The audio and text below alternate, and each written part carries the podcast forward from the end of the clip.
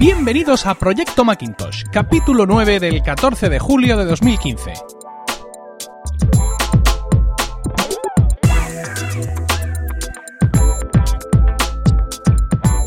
Muy buenas, mi nombre es Emilcar y esto es Proyecto Macintosh, el único podcast en español centrado exclusivamente en el Mac y en OS 10. Este podcast surge con la vocación de hablar solo del Mac, el ordenador en sí, su sistema operativo, sus aplicaciones y sus accesorios. Esto es para los locos, los inadaptados, los rebeldes, que en un momento dado decidimos pensar diferente y optar por otra manera de entender la informática. Esto es solo para los que tienen un Mac, nada de iPhones, iPads, relojes, coches, batidoras o cualquier otra cosa que pueda salir de Cupertino. Esto es para nosotros, los usuarios de Mac. Así que aquí y ahora y para ti comienza Proyecto Macintosh. Bueno, ha pasado casi un mes desde el episodio 8 y esto es un podcast quincenal. ¿Qué ha pasado? Pues diversas cosas. Cuando se gestiona una red de podcast personal como es emilcar.fm en la que yo intervengo en todos los podcasts, pues cuando uno cae esto es como un castillo de naipes. Y, bueno, la salud me ha jugado una mala pasada, tengo ahí una contractura, bueno, de hecho ayer descubrí en el fisio que tengo dos en realidad, no, creo que eran tres al final y que me ha tenido fuera de combate durante algunos días. Eso me ha impedido pues mantener el calendario de grabaciones previsto y pues bueno, al final eh, está todo tan ajustado, los podcasts, el trabajo, la familia, los hijos y todo esto que cuando pierdes el hueco que tenías, cuando pierdes la ventana que tenías dispuesta, pues ya no puedes no puedes grabar. Así que la intención es que este proyecto Macintosh de hoy sea un poco más largo. No sé si lo conseguiré porque ya sabéis que tengo la, ansiosa necesidad de que esto dure una media hora y entonces veo aquí el guion largo delante y voy a querer correr y me vais a querer matar. Pero bueno, vamos a intentar que no sea así porque tenemos algunas cosas muy interesantes de las que hablar y no quisiera como como digo, no quisiera precipitarme por esta ansia mía de que los podcasts sean cortos, que además a vosotros creo que os da más o menos igual, máxime cuando os debo uno, ¿no? Bueno, vamos a hablar de eh, la última versión de OS 10, OS 10 Yosemite, la 10.10.4, que ya lleva unas cuantas semanas instalada en nuestros eh, Macs o instalada en casi todos nuestros Macs. Eh, vamos a hablar de algunas de las novedades que trae y de algunos de los problemas que soluciona. El primero de ellos es un problema relativo a los procesos de, red. Eh, eh, hay un proceso de red dentro de OS 10 que maneja las conexiones, ¿no? Y que hasta ahora está trayendo de cabeza a no pocos usuarios. Hasta Mavericks, este proceso tenía el nombre de MDNS Responder, lo pronuncio tal cual se lee en español, y en Yosemite fue sustituido por otro llamado Discovery, con Y, Discovery D, acabado en, simplemente en D.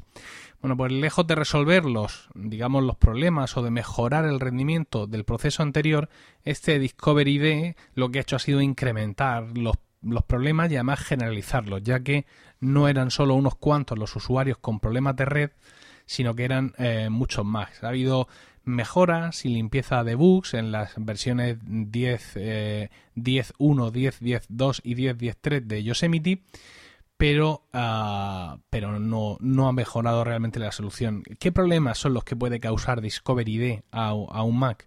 Pues por ejemplo salir de manera lenta y torpe del estado de suspensión, errores en la resolución de DNS, duplicados en el nombre de las máquinas, em, em, muy interesante que en un momento dado pues puedes ver que, tu ordenador en vez de llamarse pues Mac Mini de Alfredo se llama Mac Mini de Alfredo mm, paréntesis 2 o que de pronto te dice que hay otra máquina en la red que está usando tu misma IP o que mm, estás viendo algo en el iPad, lo quieren mandar a tu Apple TV del salón y de pronto ahí en la pantalla del iPad cuando abres eh, AirPlay te dice que lo mandes al Apple TV Salón 4 Dices, como si hubiera tres más.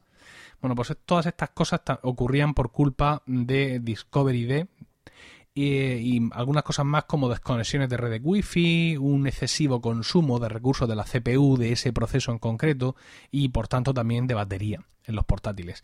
Ya sabéis que eh, si habéis experimentado algunos de estos problemas que estoy diciendo es muy posible la instalación de la versión 10.10.4 los haya resuelto.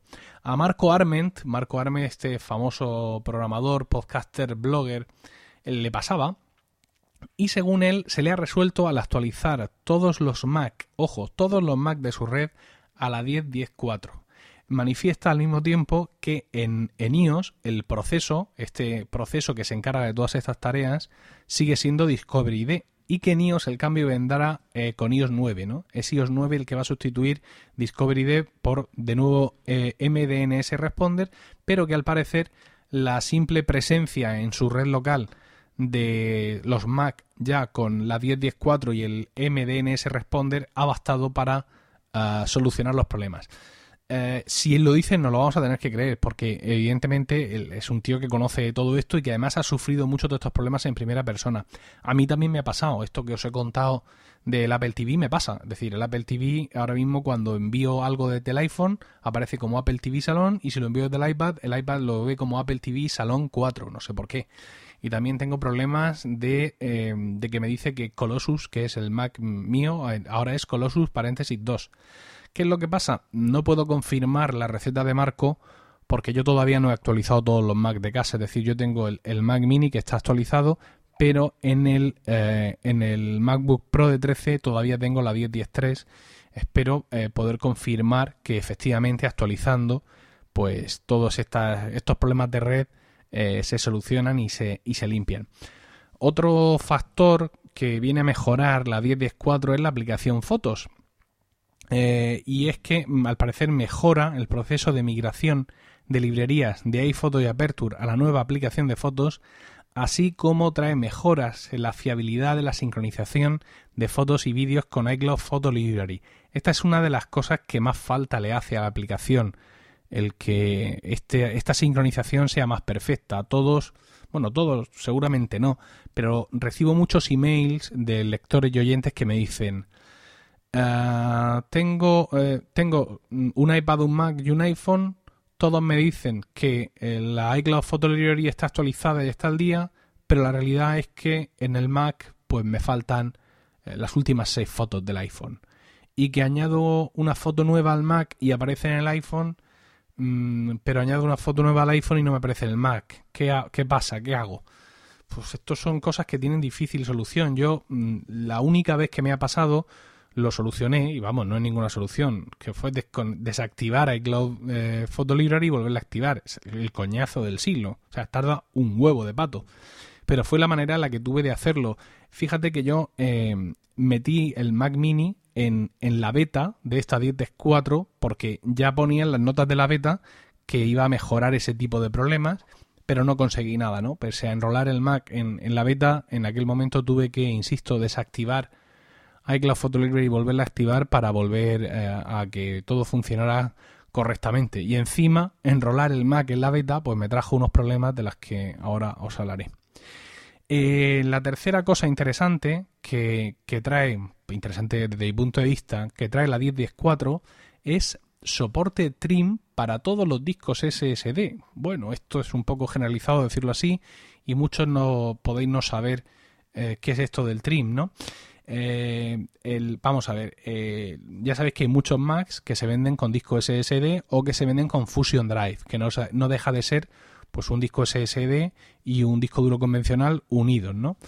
Entonces, pues hasta ahora tú eh, es el, el, sistema operativo soportaba trim para esos discos SSD que Apple ponía de serie, pero si tú añadías un disco SSD propio, si tú lo instalabas por tu cuenta, ya no tenías soporte trim, digamos, oficial este soporte trim para, para esos discos duros tenías que activarlo tú pues usando eh, apps, algunas aplicaciones, algunas de los propios discos, pero que cuyo resultado pues podía tener diversas consecuencias, oírte todo muy bien o decirte que el trim está activado y realmente no estar activado, ¿no? Yo estoy seguro que muchos de vosotros os estáis echando las manos a la cabeza porque tenéis en la boca el nombre de un software que es 100% fiable y que os ha funcionado muy bien.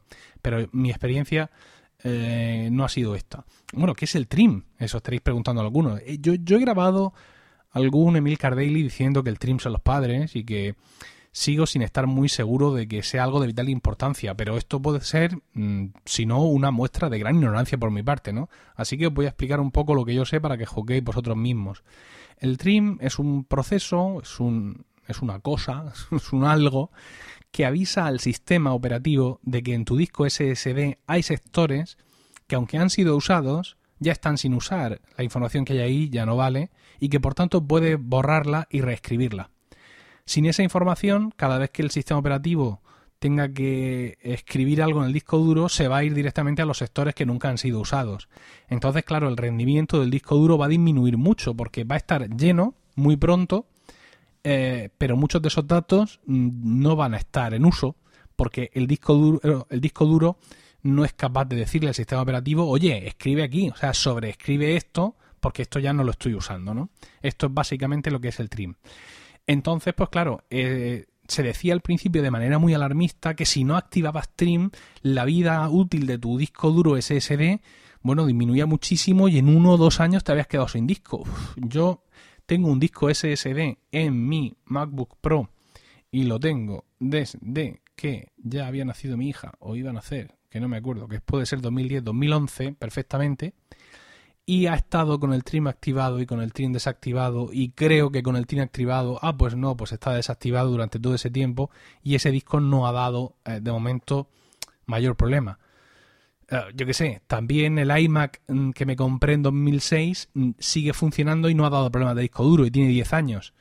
Mientras que el de Rocío, mm, que el que tiene la oficina es de 2009, le tuvimos que cambiar el disco duro porque estaba claro que iba a cascar, ¿no? Es decir, estas cosas son son muy relativas. En cualquier caso, si ahora quieres activar este trim que ya soporta Yosemite para cualquier disco SSD, te tienes que ir a terminal y poner sudo trim force enable, ¿no? Sudo trim con m trim force enable. Esto lo podéis encontrar en cualquier blog del universo. Eh, entonces, tras lo cual te sale un texto gigante, una advertencia terrible amenazándote con las penas del infierno, diciéndote que si es que sabes lo que estás haciendo, porque lo mismo pierdes todos los datos y eres catapultado a un pozo de mierda. A ver, esto lo hace Apple porque no todos los discos SSD del mercado tratan el trim de igual manera y lo operan de la misma manera. Al parecer no termina de ser un estándar, ¿no? El, en la manera en la que compensa el trim con el sistema operativo entonces es posible que ejecutes este comando y a tu disco duro se indigeste y te quedes sin, sin datos y lo pierdas todo. Con lo cual, pues si finalmente os venís arriba y queréis hacer este sudo trim force enable, pues qué menos, qué menos que tener una de esas copias de seguridad que siempre recomendamos desde cualquier podcast eh, de Emilcar FM, desde este en concreto, desde Emilcar Daily o incluso desde colegas podcast o realmente de cualquiera de los que hagan. ¿no? Si queréis experimentar con esto, pues lo mejor es eh, tener esa copia de seguridad a mano.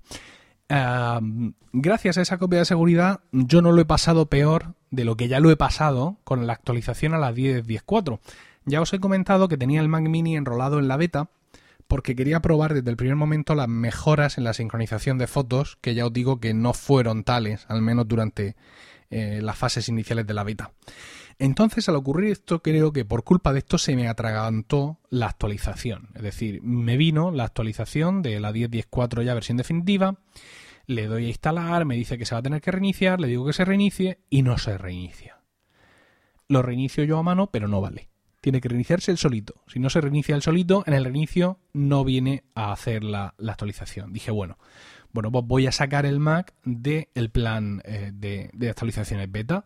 Cojo, lo saco, reinicio, me voy a la Mac App Store, ahí tengo de nuevo la actualización, le doy a actualizar, me voy a reiniciar. Sí, sí, sí, sí, reiníciate.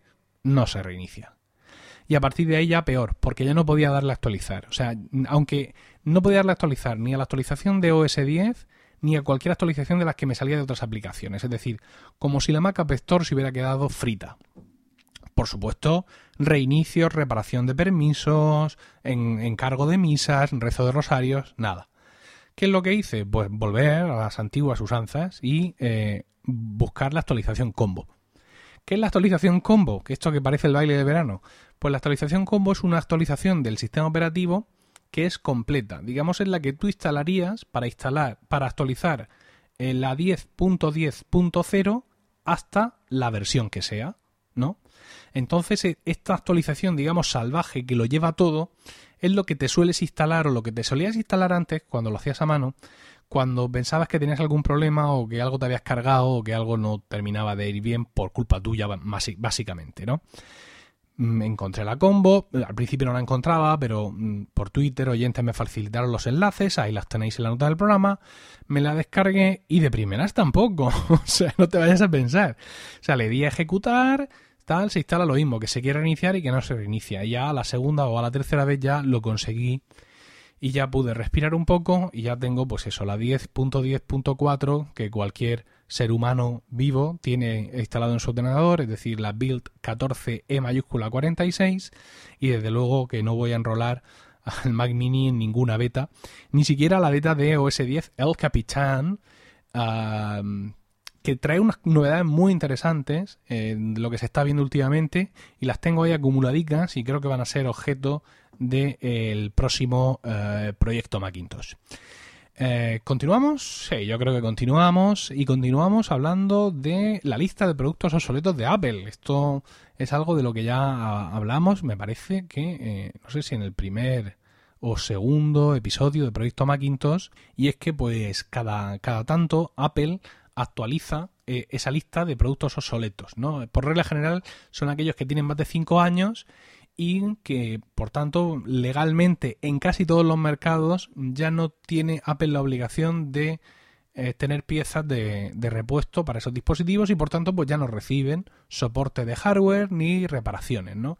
Hay una, si entráis ahí al enlace, que también os lo pongo, estoy generoso hoy, os lo pongo ahí en las notas del programa, veréis que hay una distinción entre productos vintage y productos obsoletos. Y esto es por legislación. Es decir, hay en algunos países como en España donde va directamente a la hoguera y hay en otros países donde hay un paso intermedio, ¿no? Eh, es muy llamativo mirar esta lista y encontrarte dispositivos como por ejemplo pues mi MacBook Pro de 13 pulgadas de mitad de 2009 o el iMac de 24 pulgadas de principio de 2009 que es el que tiene Rocío, mi mujer, en su despacho ya que estos dispositivos ya están considerados obsoletos, es decir, tú vas a un Apple Store y no te los reparan, pero están corriendo el actual sistema operativo OS 10 Yosemite y correrán también el próximo OS 10 el Capitán. Es, esto es sin duda pues todo un manifiesto, ¿no? Para aquellos que malgastan inútilmente sus vidas en acusar a Apple de obsolescencia eh, programada. Esta lista es importante conocerla, ya que por regla general por regla general, y de esto ya hemos hablado aquí, si has modificado un ordenador de Apple, no te van a dar soporte para él, aunque tenga un año, dos, tres o cinco. Por ejemplo, hace dos años, antes de ser obsoleto, si yo hubiera llevado mi MacBook Pro a un Apple Store para un cambio de batería, no me lo hubieran hecho. ¿Por qué? Pues porque yo ese día que, que hubiera llevado ese MacBook Pro, ellos hubieran visto que yo había quitado el DVD y había puesto un SSD. Entonces, dado que Apple considera un cambio de batería como una reparación, me la hubieran denegado al entender que mi equipo estaba eh, modificado. A ver, es cierto que a muchos clientes esto no les ha pasado. ¿eh? Cuando yo he hablado de esto, no recuerdo si aquí o en Emil Daily, he recibido emails de gente de yo he estado en tal Apple Store, yo he estado en tal otra, en mi portátil yo me he hecho mi Fusion Drive y he quitado el DVD y me cambiaron la batería sin problemas. Es posible, evidentemente no, posible no, ha pasado, porque hay gente que me ha escrito y me lo ha contado, pero no es la regla general, ¿eh? Otra cosa es que en una tienda, pues un genius se enrolle, o el manager se enrolle, o estén en la semana blanca, o lo que sea. Pero por regla general, si tú apareces con un equipo modificado, ya no te van a ofrecer ningún tipo de soporte de hardware para él. Entonces, si tú conocías este dato y estabas temeroso de Jobs y estabas pensando, ay, yo le pondría un SSD, pero ¿y si luego no me lo quieren reparar? Pues que echa un vistazo a la lista, que te pongo ahí el enlace. Y si tu producto ya está obsoleto, pues ya pues eh, salga el sol por la antequera, ¿no? Ya si querías instalar un SSD y no te atrevías, pues quizá ahora eh, ha llegado el momento. Igual que ha llegado el momento de hacer una pequeña pausa aquí en, en Proyecto Macintosh, en el episodio de hoy, y quizá recordéis de otros episodios que mm, para hacer estas pausas yo directamente pongo una grabación de uno de vosotros que me ha enviado un audio donde dice Hola, soy fulanito de no sé dónde, en Twitter soy no sé qué, o tengo tal blog, o no tengo ningún blog, y mi primer Mac fue un no sé cuántos, y me lo compré en no sé qué sitio, y tal. Hoy no voy a poner un audio de ese estilo, sobre todo porque no me los habéis enviado, entonces al no haberme enviado ninguno, pues no, tengo ninguno que poner, pero sí tengo uno de Miguel Ángel Terrón, arroba Materrón en Twitter, que me envió a, envió ya en marzo, ¿eh? acerca de a consecuencia de un Emil Daily en el que yo hablaba de que me una, me hacía una foto con el tío de UPS cada vez que me traía algo de Apple. Y este audio nos viene a recordar porque, bueno, ahora tenemos Apple Store, hay 10, aunque no estén en tu ciudad, pero en el corte inglés venden Mac, en la FNAC, en MediaMark, hay un montón de sitios offline y offline donde en España te puedes comprar un Mac. Pero hubo un tiempo, hubo un tiempo oscuro donde el Apple Store Online era prácticamente tu única salvación si querías comprar un producto Mac relativamente reciente, ¿no? O sea, podían salir Macs nuevos y tú te ibas al corte inglés y tenían los modelos anteriores y ni sabían de lo que les hablabas. Entonces, claro, el pedir tu Mac eh, por la Apple Store Online o llamándoles por teléfono, el estar esperando, el que viniera el tío de UPS, todas esas cosas había ahí muchos sentimientos que, Miguel Ángel eh, quiere compartir con nosotros. Bueno, en realidad conmigo, pero yo lo voy a poner aquí, en, este audio que os pongo a continuación. Hola Emilio, estoy aquí calentando la comida de los niños y he escuchado el daily de hoy. La verdad es que me ha encantado, me ha encantado. Y, quería compartir, esto es un audio para ti, para mí, tú sabes, que resulta que, que cuando me yo compré el iMac mío en el, en el año 2010, en agosto de 2010.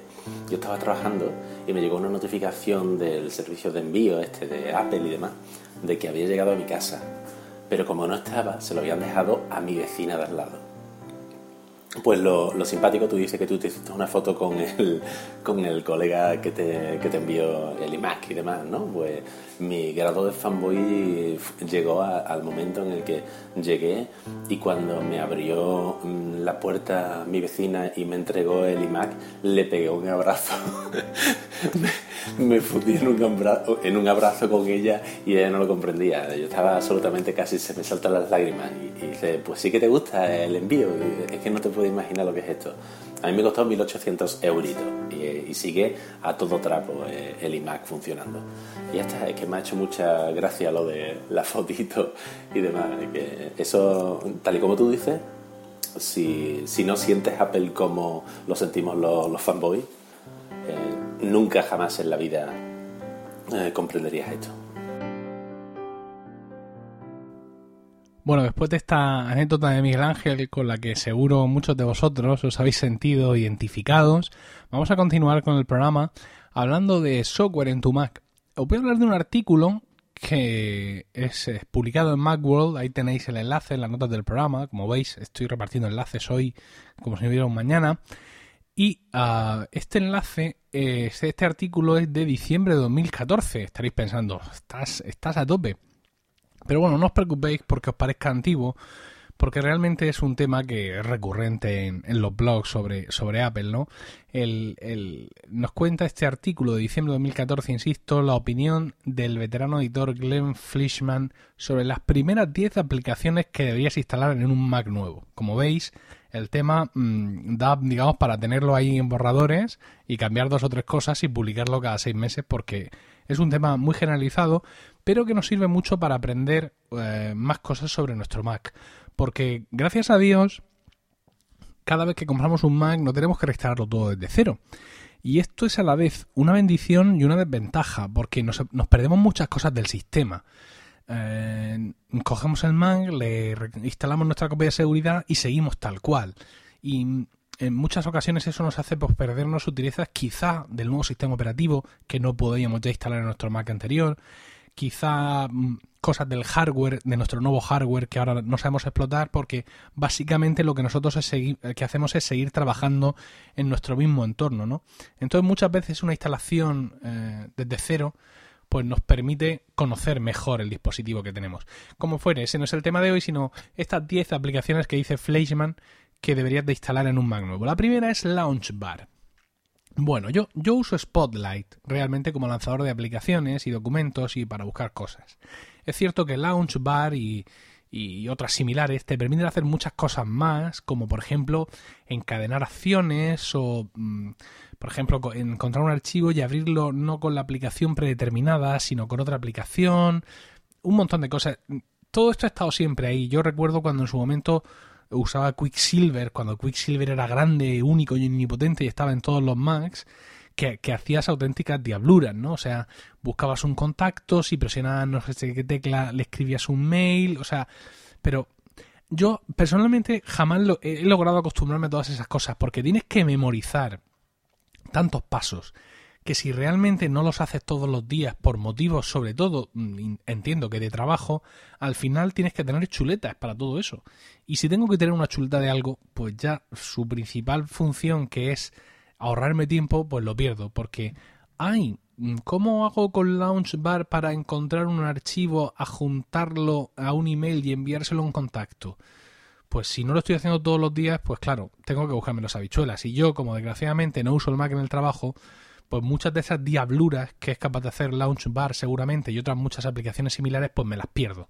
Con lo cual, pues con Spotlight voy que, me estrello. La segunda aplicación que recomienda el artículo es Default Folder. Oh, Default Folder. Yo he de reconocer que siempre he sido un escéptico de esta aplicación. Sobre todo porque me parecía injustificado que costara 35 dólares simplemente para hacer algo que ya debería hacer el sistema operativo. Es decir, decirle a cada aplicación cuál es su eh, directorio por defecto, ¿no? Es decir, si yo, mm, imagínate que todas eh, mis, eh, todos mis proyectos de GarageBand los tengo en la carpeta música que hay en el usuario, pues cuando abro GarageBand y le doy a abrir, quiero que se vaya a esa carpeta música, no a la carpeta que a él le salga de la raba en ese momento, o a la última que se acuerde o a la que le dé por ahí. Entonces, Default Folder mm, te soluciona ese problema, ¿no? Es decir, cuando tú eh, tienes delante un, un menú de abrir, estás en cualquier aplicación y le das a abrir, eh, ves que se te abre, digamos, algo más, ¿no? Mm, digamos, ves que la ventana, la ventana de, de, abrir documento, ahora está como, como mejorada, por así decirlo, tiene algunos complementos alrededor y entre esos complementos te va a permitir eh, muchas cosas. Te va a permitir definir principalmente cuál va a ser la aplicación por defecto. Es decir, tú navegas ahí hasta la, aplicación, no la carpeta. Navegas hasta la carpeta y cuando has navegado hasta la carpeta con uno de los iconos de la derecha, le dices, quiero usar esta carpeta como eh, default folder para esta eh, aplicación. Puedes hacer muchas cosas más, tienes un, un, botón para navegar a través de un árbol de directorios por si te resulta más fácil, tienes un botón donde tú has marcado tus carpetas favoritas, porque puede ser que pues cada aplicación tiene su carpeta, pero ahí tienes dos o tres carpetas donde tienes cosas comunes a todas. Eh, y también tienes un botón para mí súper útil, que es el de eh, las últimas eh, carpetas que has abierto. Una vez más, mm, desgraciadamente, al no usar el Mac en el trabajo, pues me pierdo muchas de las grandes funciones de esta aplicación, pero desde luego desde que la tengo ahora soy un creyente convencido y sobre todo me sirve mucho para hacer más fácil mis trabajos rutinarios a la hora de editar mis podcasts. Es decir, yo grabo en Amadeus, cuando termino lo doy a grabar y quiero que eso se grabe en el escritorio, porque luego desde el escritorio de donde arrastro eh, esas pistas que he grabado en Amadeus las arrastro a GarageBand para montar. Y cuando abro GarageBand, quiero que busque la carpeta de GarageBand de iCloud, eh, de iCloud Drive y no en otra. Entonces, pues eso hace que esos ciclos que están muy automatizados me sean mucho más prácticos y eh, mejoren mucho mi productividad en esos procesos que pues muchas veces no se hacen en el mejor de los momentos. Quiero decir, ahora mismo estoy grabando, hemos dicho que era martes 14 de julio, en media tarde, estoy bien, pero por ejemplo cuando termino de grabar promo podcast, generalmente es tarde por la noche y estar abriendo y cerrando archivos, estar ya cansado y Default Folder, oh madre mía, aparte de no saber pronunciarlo bien, Default Folder me ha mejorado eh, mucho mi, mi flujo de trabajo en ese sentido. La tercera aplicación que propone este buen hombre es Text Expander, que es imprescindible para mí, es decir, pago cada actualización sin pestañear, Mm, cada vez intento aprender a usarla mejor. Ya he aprendido una cosa que llevaba hace mucho tiempo, yo no sabía que es hacer formularios.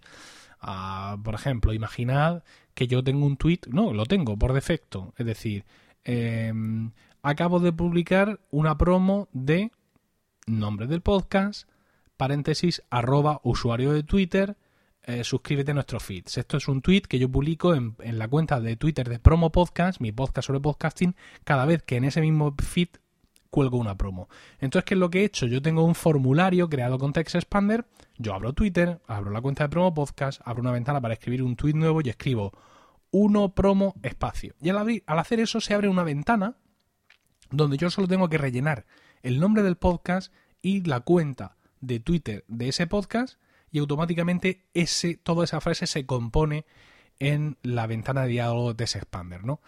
Perdón, de Twitter, directamente, que es la aplicación que tenía abierta. Mm, hace muchas cosas más, es más potente, mm, mm, puedes hacer un montón de historias, puedes incluir eh, cosas que hayas que tengas hayas copiado previamente en el portapapeles, puedes poner la fecha del día, hay un montón de parámetros que una vez más al no usarla para el trabajo pues me, los pierdo, ¿no? La última versión, por ejemplo, incluso te sugiere, te dice, oye, estás usando mucho la palabra tal o la frase tal, ¿no te convendría hacer una abreviatura, ¿no? El, hacer alguna combinación, o sea que encantado con Text Expander. El cuarto, One Password. One Password, uh, pues qué decir de One Password, ¿no? bueno, citando a Depeche Mode en su, ¿cómo se llamaba? Enjoy the Silence, decía Words are very unnecessary, es decir, eh, para mí es una aplicación fundamental eh, para guardar todas mis contraseñas, para crear contraseñas, notas seguras.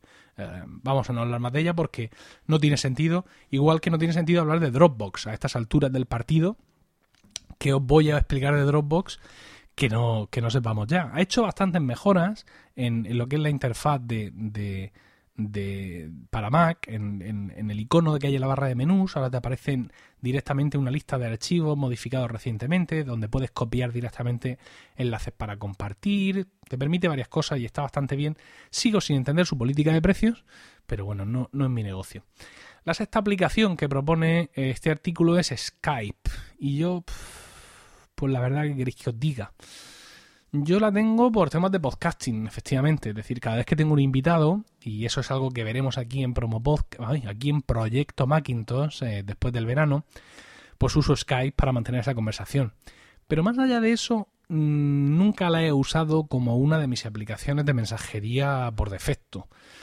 Ah, sin embargo, me sorprende mucho que cuando entro a Skype, en cualquier momento, por ejemplo, pues imaginaos que he quedado para grabar promo podcast una noche y tengo el nombre de usuario de mi invitado, bueno, pues por la tarde quizá entro a Skype para buscarlo y añadirlo ya y tenerlo ahí en contactos. Y siempre veo un montón de gente conectada, pero un montón. Y mis contactos son de todo tipo.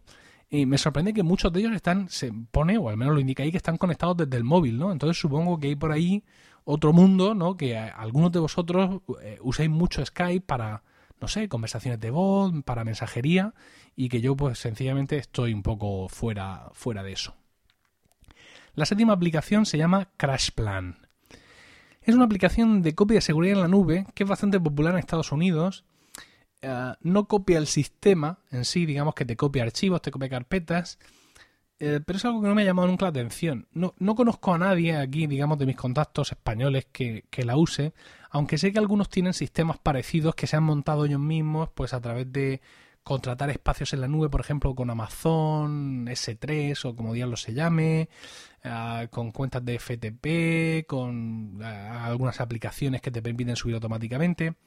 Pero a mí, en la copia en la nube, más allá de lo que ya tengo en Dropbox y en iCloud Drive, la verdad es que nunca me ha llamado excesivamente la, eh, atención. Eh, la siguiente aplicación, ni idea, primera vez que la había escuchado en mi vida, se llama Airfoil y según leo te permite lanzar audio simultáneo desde otras apps que no son iTunes a varios dispositivos de AirPlay. Ignoro por qué ningún ser humano querría hacer eso, pero bueno, yo tengo algo parecido que es AirServer, uh, pero realmente no es una cosa que me preocupe porque eh, AirPlay es una función que está fantástica, pero tampoco la uso mucho. Es decir, cuanto más la uso es, pues, por ejemplo, estando en la cocina, desde la aplicación de Clan, le pongo a los nenes un capítulo de Peppa Pig y se lo mando a la Apple TV de la cocina. Pues ya está. Y en el salón, muy poquito más, ¿no? Entonces, haga lo que haga Airfoil, la verdad es que no es algo que, que, que me ocupe demasiado.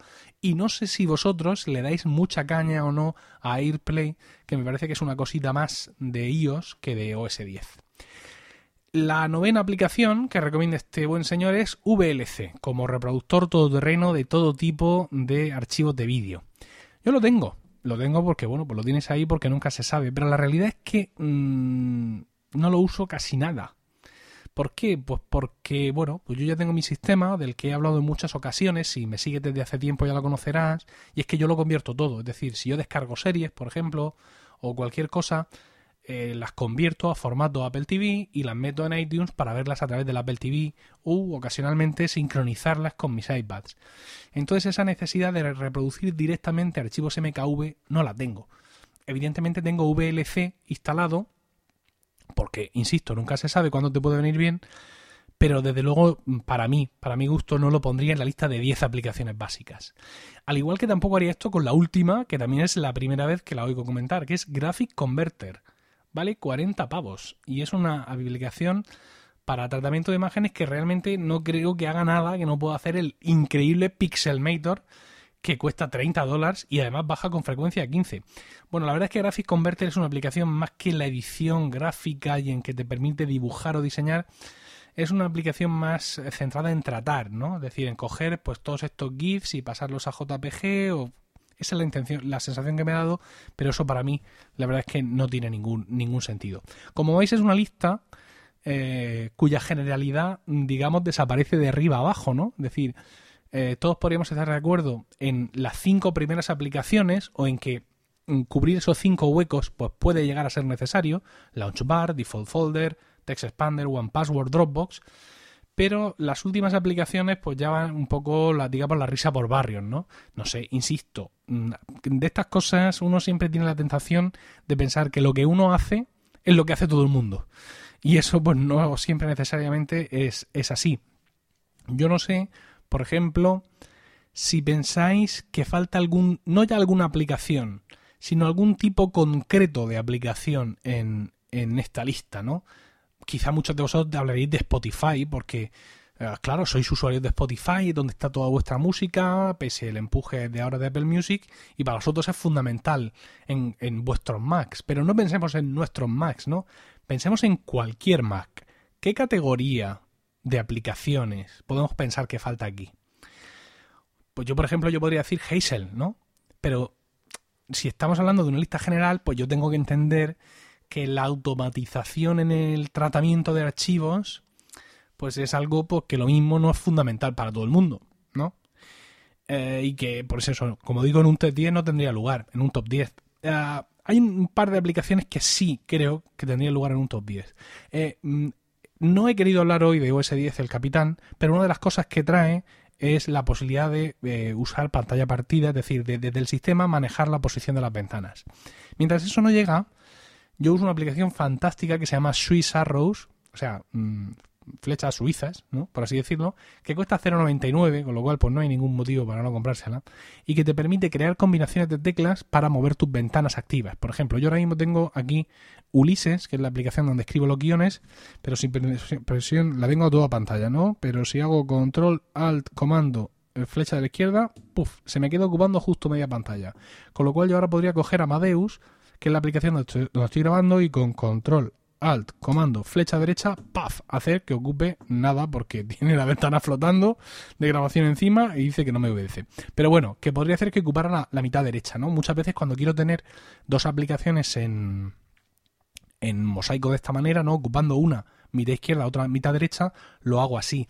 Y además también me permite, combinaciones de teclas, cambiar de monitor. Yo tengo dos monitores en el Mac Mini y si uso, en este caso, control, alt, tecla izquierda, buff, para allá que se va al monitor de la izquierda, control, alt, comando, C, me la redimensiona en un tamaño más o menos normal y me la pone en el centro y si es F lo que hace es no ponerla, digamos, no poner la pantalla no poner la pantalla completa, sino hacer que llene toda la pantalla, lo cual es muy distinto. Evidentemente estas combinaciones de teclas que yo os he ido cansando son las que yo les he puesto. Tú puedes coger cualquier combinación de teclas que te apetezca y eh, hacer pues cualquier eh, eh, pues eso, cualquier estado de ventana, cualquier tipo de cosa que quieras que haga, moverlas por los monitores y bueno, eso hace Swiss Arrows e insisto que mm, para 0.99 hace un montón de cosas. Los estados de ventana personalizados mm, son fantásticos porque te permite pues hacer un montón de cosas, ¿no? Coger y decirle, pues mira, quiero que eh, coges, te coges tres aplicaciones, te las montas en pantalla y le dices, recuerda esto.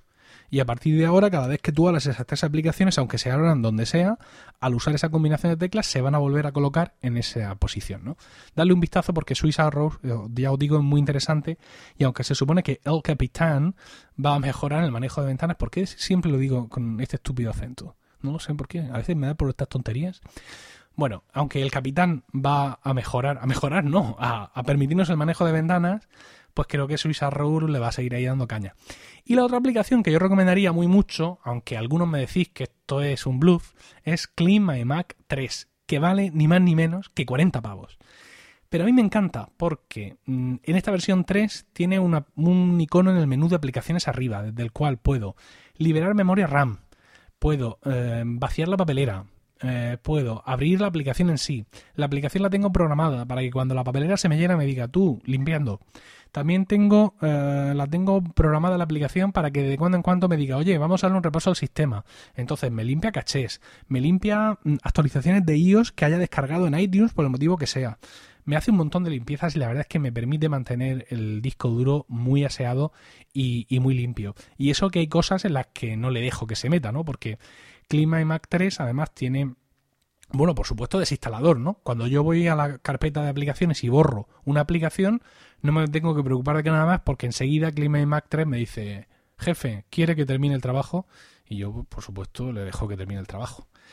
Eh, también me permite buscar grandes archivos, eh, es decir, un montón de cosas. Le pega repasos también a, a mail, a todos los archivos descargados, que adjuntos descargados que se hayan podido descargar en mail y que están ahí ocupando teteras y tú sin enterarte. Y también tiene un módulo para buscar basura en iPhoto. Evidentemente ya iPhoto ha caído y estamos todos esperando que fotos de un pasito más y se abra para que aplicaciones como Mac, por ejemplo, puedan ayudarte a mantener un poco la biblioteca o aplicaciones como Howdac Geo te permitan mejorar la geolocalización de las fotos. Entonces, pues ya os digo, a esta lista de 10 eh, que no estoy de acuerdo en algunos puntos, yo sí pondría Swiss Arrows, eh, sin duda, porque manejarlo es amarlo, y ya, entre paréntesis, porque entiendo que hay mucha gente que puede no querer tener este tipo de aplicaciones, pero para mí, Clima y Mac 3, 40 pavos, los vale, es fundamental. Os voy a poner enlaces de todas estas aplicaciones ahí en las notas del programa. Eh, no tengo por qué esconder que algunos de estos enlaces son enlaces patrocinados, que es una de las maneras en las que se financia Emilcar FM, esos enlaces patrocinados que tú pinchas, te compras la aplicación, a ti te cuesta lo mismo y a mí me dan una comisión pues bueno, imagínate lo ínfima que es, pero bueno, grano a grano se hace granero y ahí tenéis esa lista de, aplicaciones y sobre todo, más que la lista de aplicaciones, al igual que yo he dicho, oye, pues del 1 al 5 ok, las otras Puturru y Swiss Arrow, y My Mac, me gustaría escuchar en vuestros comentarios, ahí en emilcar.fm, qué aplicación o qué tipo de aplicación creéis que tiene que estar en un Mac y que no está incluida aquí en este listado y yo tampoco pues he tenido bien eh, comentarla. Y ahora ya tendríamos sí que terminar el podcast de hoy. No sé lo que ha durado, no sé si, he cumplido mi promesa de hacerlo más largo para compensar el que llevamos el que nos hemos saltado un episodio, pero ya vamos a terminar. Mm, y antes de despedirnos voy a hablaros de una cosa, de una camiseta. Es la camiseta realmente que yo debería haber hecho, pero no la he hecho yo. La ha hecho Stephen Hackett, que es el hombre que está detrás del blog 512 Pixels, que también es una de las cabezas pensantes de la red de podcast Relay FM, que escribe en iMore, que es el jefe editorial supremo de The Suite Setup, pues en fin, una bestia parda de Internet que ha decidido dejar su trabajo de 9 a 5, como él dice, para dedicarse plenamente a todo esto. Ha escrito un artículo muy inspiracional y muy peligroso, ¿no? Porque es de estos que te dicen, no, que me lanzo. Ah, y, mm, digamos, para celebrar ese lanzamiento y para recabar pues, el apoyo de sus lectores y oyentes, ha puesto una camiseta a la venta por tiempo limitado creo que es hasta, hoy es martes, ¿qué he dicho? Martes 14, pues me parece que está solo hasta el resto de la semana.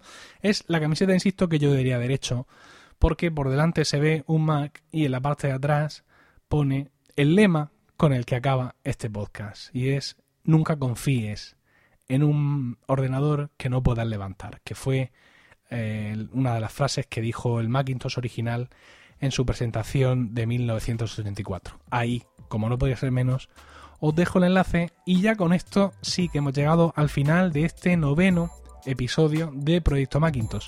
Gracias por el tiempo que habéis dedicado a escucharme. Espero vuestros comentarios en emilcar.fm, por correo electrónico a proyectomacintosh.emilcar.fm o en Twitter al usuario arroba proyectomac. Un saludo a todos y recuerda. Never trust a computer you can't.